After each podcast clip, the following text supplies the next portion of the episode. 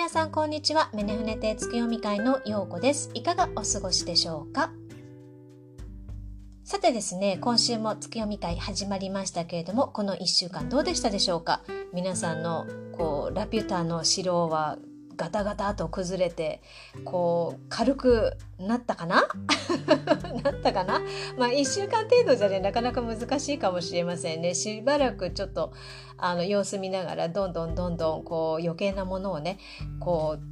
う脱ぎ脱ぎ捨てていってもらえるといいんじゃないかなというふうに思うんですけど。まあね、えー、と今週は本当に盛りだくさんです。えっ、ー、と、昨日の火曜日が新月、水亀座で新月になり、今日はなんと2022年の2月2日で22がいっぱいある日なんですね。そして、えー、明日は節分で豆まきでしょ？ね、そして4日が立春となります。で立春はこれはあのエンジェルズゲートといってまた宇宙のポータルとつながりやすい日になっているのでこれもちょっと説明しようかなと思うんですがまずはあの新月のところのねメッセージをお伝えしたいなと思います。でこれはあの Facebook の方の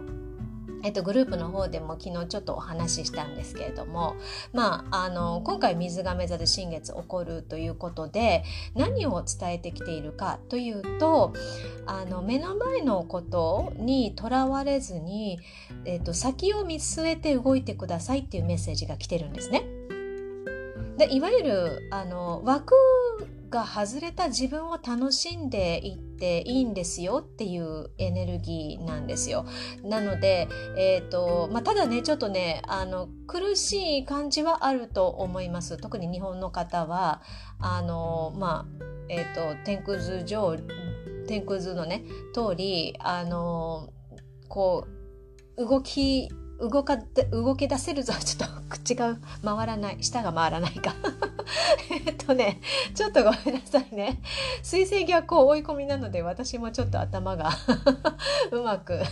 働かず口も回らずっていう感じで。あのまあ話してますけどえっ、ー、となんだっけ？何の話してたっけ？あそうそう。あのだから動け動き始めます。目の目目に見えてそれが見えてきます。感じられますっていう感じなんですが、えーと、新月が8ハウスのところにいてしかも土星と重なっているのでなんだろうあのドーンとこう土星が目の前に立ちはかだ立ちはかっていてたかはん？立ちはかだっていて。あの身動きが取れないなっていう感じのエネルギーなんですね。なのであのここでまたちょっとこう気持ちがうんって言って目の前のことに振り回されそうなあの予感もあるんですけれどもあのまあ水亀座なんでねあのできないこうじゃないといけないおかしいというこの起こってる事象に対してその目の前のことにフォーカスするのではなくあのまあこの新月っていうのはやっぱり先見の目を持って動きましょうっていうことなのであの水亀座っていうのはねあ未来を見ながら生きてるんですよ。というかもう未来に生きてる人もほぼほぼなんですけど、まあ、それはねなぜかっていうと知識も豊富だしそれからあのトランスフォーマーなんですね。あの生まれながらのトランスフォーマーなので天と地と行ったり来たりできる人が多いんです。なのでそういった意味でのその宇宙の知恵というのをまああの生まれながらにあのギフトとしてもらって生まれてきてる方が多いので例えばその起こっていることの、えー、目の前で起こっていることというよりもなんでそれがその裏では何が起こってるのかとかあの宇宙視点であこれが起こってるのはこういうことなんだなっていうこう心理的な方にこうつなげてね動けるような人たちが多いんです。っていうことはこの、えー、水亀座月間っていうのはなるべくその視点をこう広げて高く見ましょうよっていうことを伝えたいわけなんですね。であの、まあ、木星が魚座に入っていて、まあ、これからいよいよどんどんどんどんスピリチュアルな、ね、精神世界がこう主流になっていく世界になっていきます。でただし、えー、そうなる前にはやっぱりあのいろんなものが浮き上がってくるいわゆるあぶり出してくるのでかなりケオスな感じになっていくんですねただしやっぱり風の時代というものはその水亀座でコンジャクションを起こしていてそしてまあその時期がね終わっていたとしても土台はね水亀座が土台になってるわけなんですよ。ということはやはりそのどういうふうに高い視点を持って広い視野で物事を見て多角的にあの状況を受け取ることができるかっていうのがあの重要な点になってくるわけなんですね。なのでもう怒っていることに関してはもうしょうがないんですよ。これはあの土星がドーンって立ちはかってるんでねこのね社会性を表すね、えっと、土星がドンって立ちはかっているので個人の力ではどうすることもできないことが起こってるのでそこでねイライラしたりだとか落ち込んだりしていても仕方がないと。だったら、えっと、どういうふうにそれが終わった後動いていったらいいかそれからこの1年どういうふうに動いていったらいいかっていうのをまああの見つめ直すいい機会だと思うんですね。でそれをしていくとあのいいですよっていうあの新月のメッセージになっています。で、えっ、ー、と体調が悪かったりとかうまく頭が働かなかったりそれからあの新年迎えてるのになかなかねうまくいかないってなんか動いてないような感じがするっていう風にねあの感じてる人もいると思うんですけれどもこれはあの仕方のないことでなぜかというと私たちの体はもともとその月のねえっ、とエネルギー月のサイクルでのカレンダーで動くような肉体のリズムを持ってるんですよ。でそれをあの無理やりそのえ太陽の方のね歴、まあ、これはね、えーと、歴史的なことがあっていろんな意味があって、えーとまあ、宇宙的観点から言うと、まあ、必要であったその変化ではあったんだけれどもいわゆるその西洋的なものが中心となって動いていく世界を作るためにこのなんていうのか太陽暦というものがあって私たちはねそれを生まれた時からあのなんていうのかな何もこう疑うことなくその中でその時間歴それからその世界線そして、えっと、エネルギーのそのバイオリズムで生かされてきているわけなんですね。なので、えっと、例えば1月1日に始まって2020 2年が始まったと思っても1月いっぱいは、えーと、まだ去年なんですねその私たちのその自然の、えーと、バイオリズムを考えるとね。でえっ、ー、とまあ立春あ旧正月が1日で新月だったのでここからあの新しい年が始まりますよっていうことなんですがまあ日本の古来から考えるその、えっと、暦というのは節分から始まるんですね。で風水的には立春から多分始まるんだと思うんですけど、まあ、いわゆる2月というこの時期というのが、まあ、新年が始まるわけなんですよ。だからまだスタートしたばっかりなんですねなので今まで動かなくて当然だしあのやる気がなくても当然だし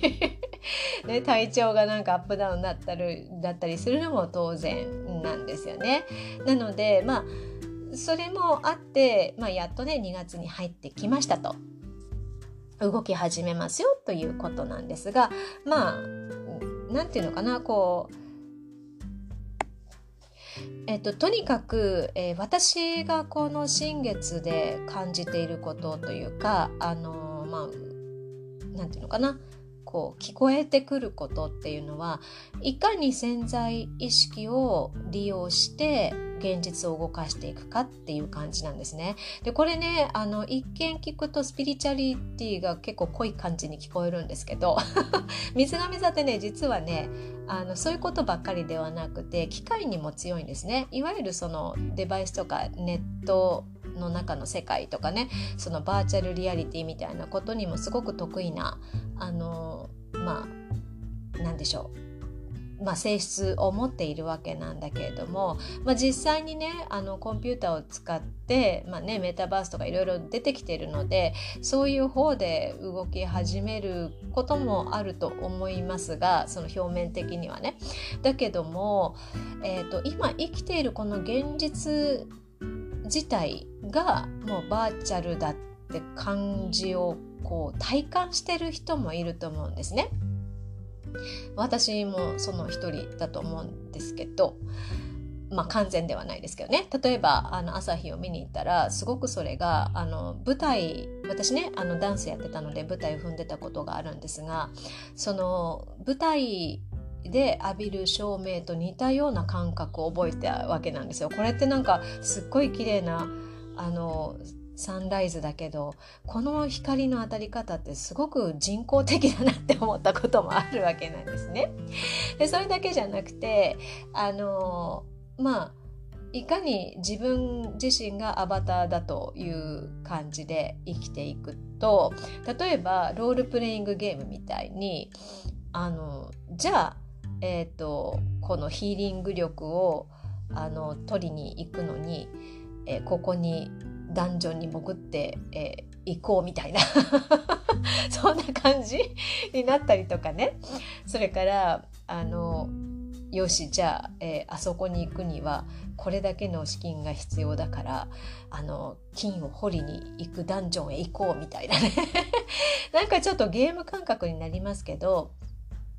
まあ、あのそういった感じで、えーと、その枠をね外れた自分を楽しんでいくと、まあ、さらにこ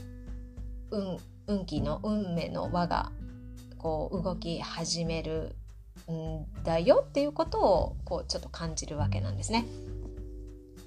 はい、でそそれもあるんですけれども、まあ、それをね迎えて、まあ、今日というこの 2, 2という数字から来るそのメッセージというのも素晴らしいものでいわゆるそのエンジェルナンバーでやっていくとこれはあの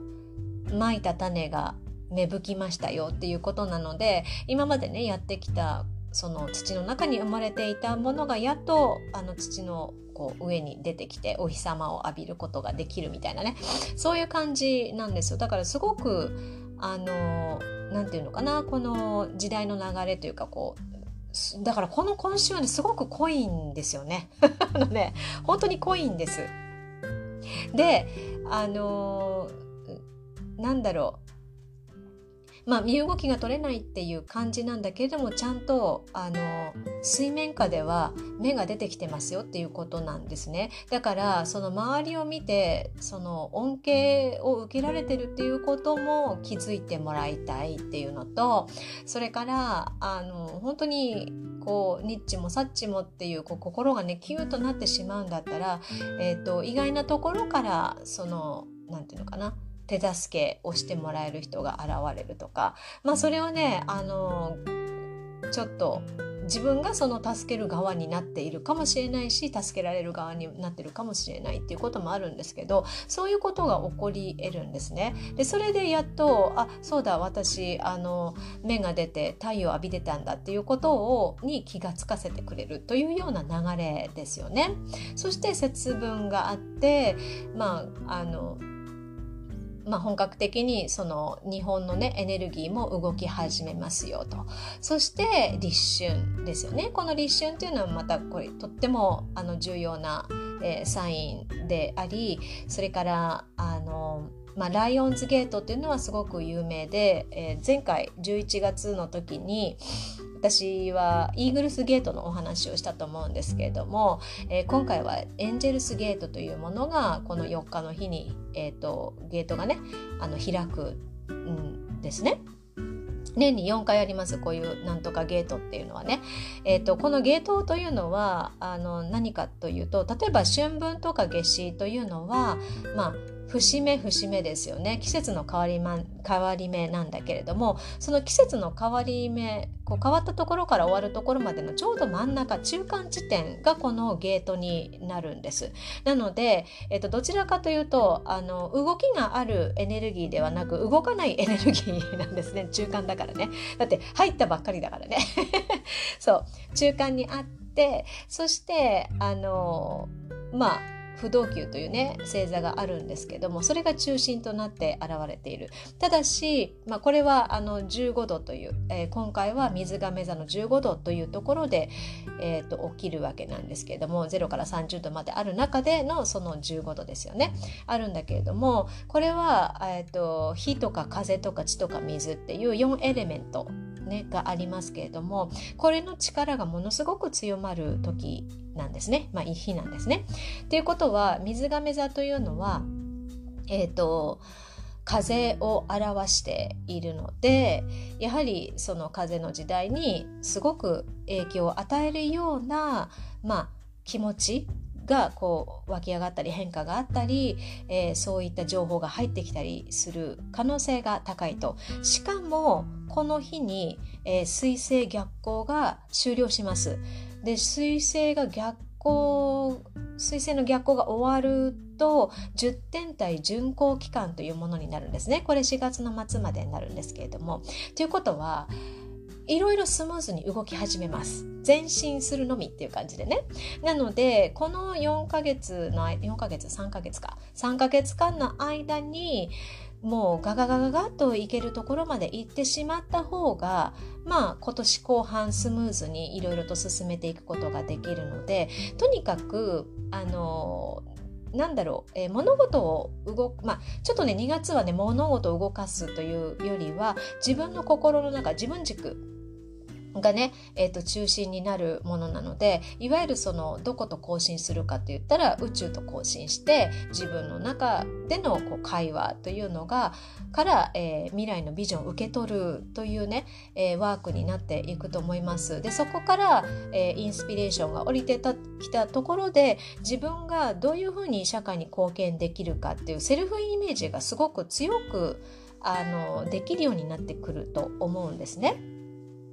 なのでそれをまあしてから、まあ、いろんなことが動き始めるというふうに思うんですけど、まあ、そのねあのために必要なデトックスが今まで起こっていてそして潜在意識のお掃除というものが、えーと、必要になってそれを動かすその何て言うのかなえっ、ー、とまあ、テクニックをね4日までにしてくださいってあの私の、えー、グループ、えーグループのその Facebook グループの方でお話ししましたけれどもそれをねやり始めてみて、えー、変化または実験をしてみてくださいというふうに言いました。あの知りたい方はあの Facebook の方に来てください。あの見れます。えー、30日間30日間見れるようになってるのでそこで見てもらいたいんですがえっ、ー、とまあそういうふうにね強まることになると思います。ただしやっぱりいろんなものが動き始めてセルフビジョンがこうね、えー、降りてきたとしてもあの葛藤はすると思います。葛藤の位置なんでね。でもそれはやっぱりその古い気持ちと新しい気持ちのこうぶつかり合いみたいな感じなのでまあ葛藤があってもそこに意識するのではなくてやはり前進する方にあのもうね、自分を信頼して動き始めてしまう方がいいと思います。そうすると運命の輪っていうのが回り始めるわけなんですね。というかね、あの、先取りしてる人はもう動き始めてると思います。運命の輪が。なので、あのびっくりするぐらい 現実の変化が早くすぎて楽しすぎてあのなんかもう笑いが止まらないワクワクが止まらないみたいな人もいると思います。なのでそういう方はもうどんどんどんどん進んでってしまってください。でもこれからなかなかこうあのなんていうのかな。こう穴蔵にねこう冬眠してるように穴穴蔵にいて、えー、外に出てきたんだけれどもさあ動こうっていうようなそういう人はあのこういうことが起こるということなのであのまず、えー、期待をするのではなくて何でもいいから動き始めましょう。あの朝散歩してもいいしちょっと違うことをねあのしてみて、まあ、どっかねをこういつも行く道とちょっと違う道を行ったりなんかしてこう運命のねそのマンネリしているところに風穴というものを開けてそれであの動いてみるようにしてください。それからあのなかなかねこううまくうん、どうしたらいいのかっていうことで悩んでる人というのもいると思います。でそういった方はねあの無意識にやっていることっていうのにあの注目してみると思います。例えば私の場合はあの あのねえっ、とあのね、えー、いいなって思うあのジュエリーデザイナーの方のインスタを見つけたんですね。でその人のことをフォローしていていつかこの方のあのジュエリーが欲しいなって思っていてそしたらたまたまあのなんていうかそれもね、えーと、すごく綺麗なので無意識にねポチポチっていいねをしてたんですよ無意識にね。でまあそれだけじゃないんですよ。あのすごく、えー、例えばトラベル系のあのインスタをやってる方とかで私結構ヨーロッパの風景その自然の風景とかそういったのすごく好きなので、まあ、ケルティック地方の方とかねそういったものをでこう無意識にポチポチポチって押してたりなんかしてるわけなんだけど、まあ、その中の一つなんですね。それで、えーとこの間、えー、31日だったかな？にあの作品ができたので31日の朝9時半からあのなんだろう、えーと、販売しますみたいな感じだったんですよ。なので私はその中で、まあ、2つちょっと候補があって、まあ、でもこれも縁だなと思っているんですけど、まあ、オレンジのと緑のがあってでオレンジのちょっと惹かれたんですよね。まあ、緑は2番目ってでもどちらもやっぱりちょっと捨てがたいちょっとピンときた感じだったんですよ。で、えーと、日本でいう31日なので私ね30日の9時半にそのウェブサイトに行ってみたら出てなかったんですよね。9時半って書いてあったはずなのにと思って。で何回かチェックしたんですよね本当に。あの時間をずらしてみたんですけど上がってなかったのであれ？じゃあもしかしたら縁がなかったのかなって思ったんです。縁がなかったんだなって思ったんですけどあのまた普通にこうインスタ自分のね上げ,、えーと、上げようと思っていろいろ見てた時にえー、1日の日ですよね。え、1日 ?31 日そう。えっ、ー、と、月曜日31日、そして、えっ、ー、と、日本は火曜日の1日なので、まあ、ちょっと見てみようかな売れちゃっただろうなと思って見たら緑のだけ残ってたんですねあ緑のだけっていうかあの私の候補の中でそのオレンジのはなくなっちゃったんですけど緑のが残っていてしかもそのえっ、ー、とタイトルそのね、えー、タイトルが「葉の揺れる葉葉が揺れるリズム」だったっけな？なんかねあの私の自分の名前とそれからやっていることの葉の世界ですよね、えー、そういった素粒子の世界霊気の世界とリンクするものがあったのでもうあこれ残ってたっていうことはこれ私に来るものなんだなってなんか直感で思ってその思う前に手がポチって押してたんですね。だねこういったものにヒントがあるわけなんですよ。っていうことが言いたかったの。ちょっと長くなっちゃったけど。そう。なので、えーとまあ、いわゆるねそのそこから来るそのまあ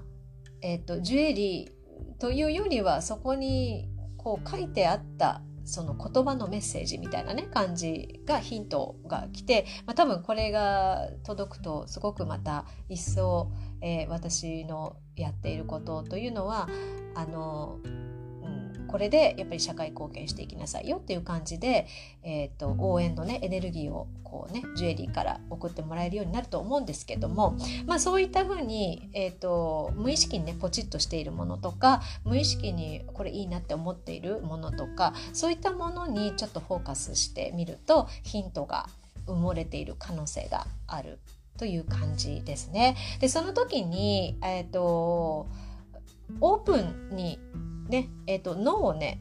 オープンマインドにしておきましょう。あのいろんな情報が入ってくると思います。でもこれは、えっ、ー、と、双子座のね、いろんなその、なんていうのかな、あの、双子座の人でね、と双子座もまあ風のエレメントなんで情報屋なんですけれどもあの水亀座はあの必要な情報しか届けない人なんですよ。えっと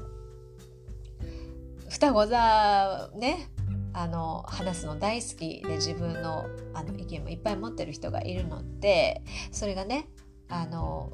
時としてこうこうわーっと出てくる時もあるしあの必要じゃないことも話してだからその話が弾んだりして面白かったりするんだけれどもあのそういったこう何て言うのかな混沌とした情報というよりはあの本当に深いメッセージ性のあるその情報という、まあ、メッセージというのを受け取りやすくなる時期だと思うので是非あのちょっとオープンマインドにしてそれを受け入れる許可をしてみてください。そうするとあのいろいろと自分の中で変化が起こって前に進みやすくなると思います。はい、それからですね、えっ、ー、と、まあ、いろいろとね、世界情勢とか自然災害っていう、その、まあ、なんていうのかな懸念っていうのもあるんだけれどもこれもやはり水亀座の力を借りて、えーと、見て見ぬふりをするのではなくてね、えー、こう思考停止して逃げようとすることではなくてもうそれはもうおしまいにしてえっ、ー、と何でしょうもうこういうことが起こって当たり前っていう風なように自分の人生にコミットした方がいいと思います。で、えーと、準備できるものは準備をしておくあの備えあれば憂いなしという言葉がありますが、えっ、ー、と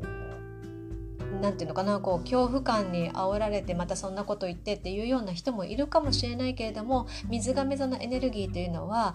あの何て言うのかなこう怖がらせるというよりもこういう事実があるかもしれないんですよっていうことを伝えていますので、えっと、その辺はねあのしっかりあのもう本当に腹をくくってもうこんな時代なのでで腹くくってあの準備できるものは準備しておきましょうあのそれは、えーと、物に対する準備だけではなくて心や感情に対する準備も必要であるっていうことなんですね。あの心を強く持っていかないといけないっていうのもあのあると思うので、えー、本当にあの生き抜く力というのを自分にもあるんだっていうふうにあの言い聞かせて、えーとまあ、行動しておくそうすると例えば本当に何かがあった時っていうのはあ準備してよかったなって思うこともあるかもしれません。でも多分それは想像以上だと思うのでそれをしていたとしてもかなり大変だとは思うんですがあのしていないよりはマシということですよね。それからえっ、ー、とこういうふうにみんながあの危機感を持って準備をすると,、えーと、集合意識があの変化してもしかしたら起こらないかもしれないんですよね。なのでできればそのできることならその起こらない方の世界線に パラレルに行けたらいいなと思うのでまあね一人一人があのそういうふうにきちんと準備してその気持ちもう私たちはしっかりやっていきます。この地球でやっていくから大丈夫です。っていう気持ちで動いていけばまああの世界をね変えることはできるかもしれないのでまあ、そういうことも含めて、えーと、自分のね枠を外れてどんどんどんどん前に進んでいきましょう。あの天空図を見るとあのこれがね全てではないしそれこそ先生術なんていうのは統計学なので、まあ、当たる当たらないっていうことでね捉えてしまわない方あのっていうことではないと思うんですけどただあの当たらないこともありますからね。ね当たらない方がいいこともあります。だけどまあそれはねあのなていうのかな。えっ、ー、とまあそういう視点というよりはあのこういうこともありえるっていうなんていうのかな。情報の一つとして先生術っていうのは捉えた方がいいと思うんだけれどもあの3月ぐらいにはもう今起こってるそのミクロの世界のウイルス関係のことは終わると思います。って言いながら終わんなかったらごめんね。っていうかね終わんないと困んのよ。でもね終わるような感じはしますよね。ねで終わると思います。じゃあ次に来るの何かな？あのそれで終わった終わってよかったなじゃないんですよ。だから、えーと、その後来るのはもう経済と食料問題なのでそれをどういうふうにしたらいいのかっていうのを自分でねあの蓄えをしておいたりだとかそういうことはあのしっかりしておいた方がいいと思います。私のあの霊気のパートナーがいるんですが彼女は夢でいろんなメッセージを受けるんですね。でその中で、えーと、やっぱり似たようなメッセージをこの12日の間にえっ、ー、と受け取っているので彼女はね、えーと実はえー、コロナでロックダウンになる前に、えー、横浜港で大きな船が来てそこで何かが起こったっていう起こってそしてその後に、えー、わかめの味噌汁の 夢を見て っていうその起こる前にそれが起こるっていうことを受信している人なんですね。しかもどういったものを食べていればいいかっていうことも受信している人なんです。なので、えーと、そういう方もやっぱりこの12日間の間に特に食料ね食料その何て言うかな。えっ、ー、とね何十年もこうこう蓄えていられるようなドライフードとかいろいろありますけれどもね水とかもあの何年も長く保存できるような水も売ってますのでそういったものをね用意しておいた方がいいんじゃないかなと思います。私ももうあのすでに何年か前からそういうことはしています。しています。あの一気に買わないでちょこちょこちょこちょこ買ってるのでそれで十分とは言えませんけれどもまたね少しずつあの何て言うのかな、えー、今今月はこれ買おう今月はこれ買おうみたいな感じで。増やしていこうかなと思います。ということで、えっ、ー、と、今回はね、あの、盛りだくさんだったので、あの、ちょっと長くなりましたけれども、ぜひ、えー、水亀座パワーを、あの、味方にして、先見の目をこう持ちながら、あの、生きていけるように、こう、準備をするということをね、あのなんていうのかな、そっちの方にちょっと移行できるといいなというふうに思います。あ、ちょっと待ってよ。えっとね、終わろうと思ったんだけど、もう一個話そうと思ってたことがあったんだ。あのね、えっ、ー、と、暗い話で終わっちゃう。えっ、ー、と、そう、これ、これを話してから終わりにしよう。今日ちょっと長いです。ごめんなさいね。えっ、ー、とね、あの、サビアンシンボルがすごく面白かったので、これシェアしたいなというふうに思います。えっ、と、サビアンというのは、まあ、ちょっとねポエポエム的にその先生術の度数に合わせてメッセージをこう送ってきているものがあるんですけれどもあのー、今回ねのバロメーターっていうねあの水亀座13度を見てみるとバロメーターというね、えー、もの、えー、なんだろう、えー、サビアンシンボルというものが来ているわけなんですね。でこれはあのーなんていうのかなこの13度っていうのは周囲も圧倒するほどこうカリスマ的な力を発揮して場を支配していくっていうのがこの13度なんですけど、まあ、この前後を考えてみるとまあ水亀座11度でえーとまあ、水亀座さんがね体験に基づいた優れた直感力を養ってきているんですよ。で12度でそこによっていわゆるだからあの体験でねこういろいろと試行錯誤したりあの断捨離したり新しいものを取り入れたりしてきたものが優れた直感力につながってきてますよっていうのが11度。そして、えー、12度っていうのが脳の発展をこう開発していくっていうことはこれはリセットっていうことなんですよ脳内リセット。または脳の再構築が行われてきていよいよその13度で、えー、直感力と賢さっていうのを発揮して先をこう要領よく読んで、えー、世の中にこう立ち回っていくような影響を与えていきますよっていう度数なんですね。だからもうまさにずっと今までこうね先ほども話していたようなことがそのまま凝縮されているメッセージが入っているわけなんです。でこれが、えー、15度いわゆる、えー、さっきのね13度っていうのは新月の方なんですけど立春になると、えー、15度になるわけなんですね。この15度の、えー、水亀だね。15度のサビアンシンボルっていうのは2羽のラブバードがフェンスに止まり幸せそうに歌うっていう感じなんですよ。これってねもうほぼほぼあのーなんていうかな男性性女性性のエネルギーが統合されてバランスが良くなってそして、えー、ていうのかなこうバランスのいい生き方で幸福感がこう満たされていくというね、まあ、全てが与えられているんだよっていうのをこう感じられることができるっていうこととそれから、えーと、ツインレイワークをしている人というのは、えーと、一緒にいようがいなかろうがそれから同じことを始めていようが、まあ、いわゆるね自分たちのその魂であるそのなんていうのかなお役目というのが始まった人にはもうどんどんどんどんそれがあのなんていうのかな応援されるかのように好転していくと思いますし、えー、自分の中で、えー、その男性性女性性っていうのが統一されているのであればあのこう愛をね無償の愛を振りまいていけるようなでそして、えー、そことその愛を振りまいたところでの世界とのつながりがあって幸福感を感じられるっていうようなあのメッセージというのも